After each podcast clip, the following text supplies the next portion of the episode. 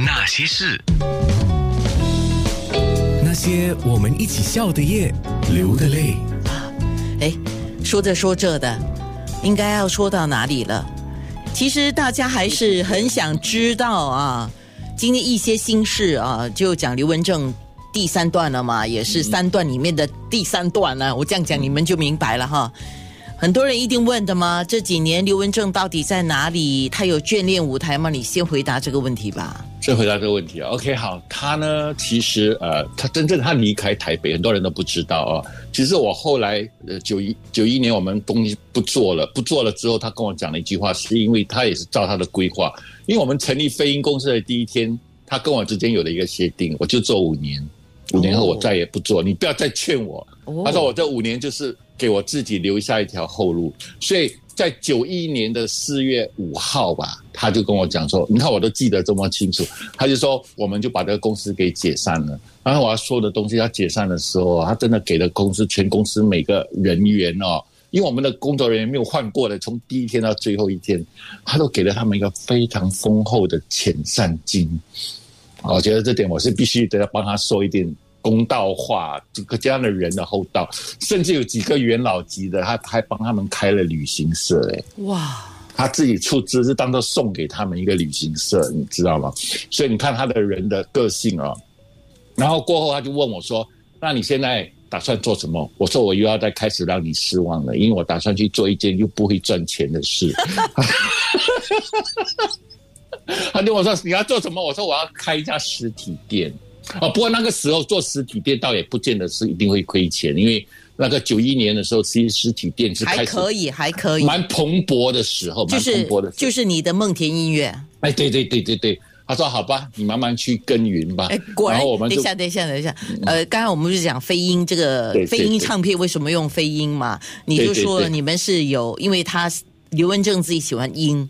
对对，那你提议的是梦田，可是最后用了飞鹰嘛？对对对，终于飞鹰结束之后，你就可以用梦田了，是吗？对对啊，就用了梦田了，然后就这样一直做做做做做。现在，哦，我现在讲的就是在那几那几年里面，其实刘文正九二九一到九十四年吧，他还是一直来新加坡的，因为新加坡有一些房地产，所以我这个已经透露他九十四年的行踪。那九四九五九六年这三年里面呢，他大概有半年的时间都待在美国。然后半年的时间在台北，那那那三年的时候，刚好我在台北帮很多家唱片公司处理一些呃配唱，处理一些那个制作上面的事情。我帮了台湾一家唱片公司现代派，然后处理了一些，包括当时新漂洋过海去新加坡发展的一个艺人叫唐志伟，也是我帮他制作唱片的。然后刘文正真的很帮忙哦，他给了很多意见，甚至。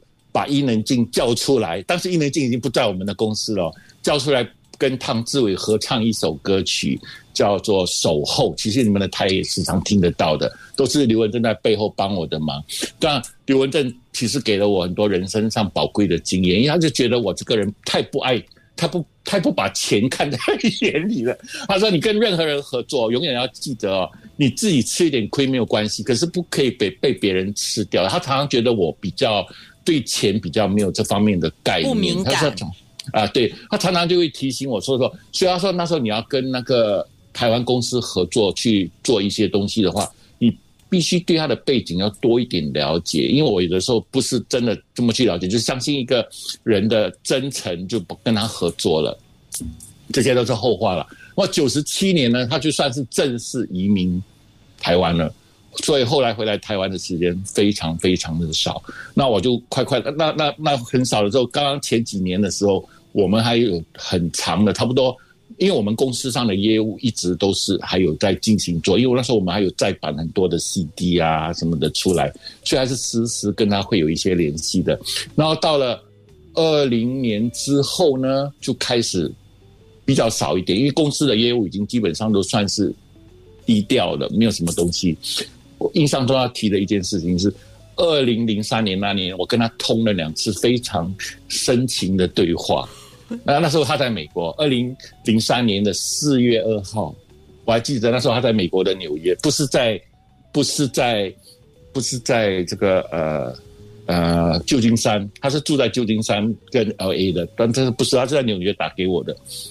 我那天我还记得，我是在新加坡那一次，我刚好在凤凰酒店。你知道他为什么会在四月二号打给我吗？你知道四月一号是谁过世了吗？哦，哦，所以跟哥哥有关。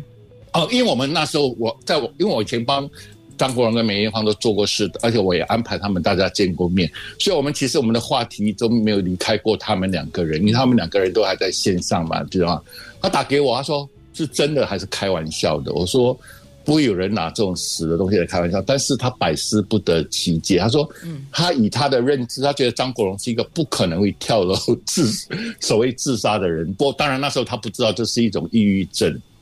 这个是这个是第一件事的，然后就在二零零四年的一月一号清晨，也在打电话给我。那时候就是梅艳芳离开我们的日子，因为中间时差的关系嘛，所以我现在变成他是中间跳一天。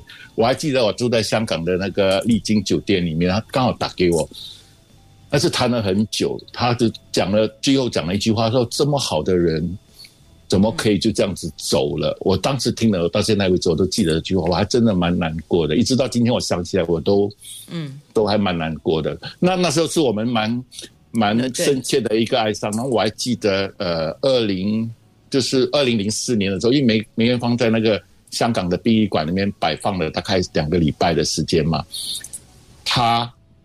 刘文正还有伊能静夫妻，那时候他跟庾澄庆在一起嘛，所以他们都叫我送了那个那个叫什么花圈给他，给梅艳芳这样子，这个是我记得最清楚的事。那之后呢，我们的联络就比较少了，比较少了。然后他来新加坡的最后一次，就是常常很多人问我的，我在这里就回答他，应该是二零零五年的六月份最后一次来，所以你看到现在已经十六年哎。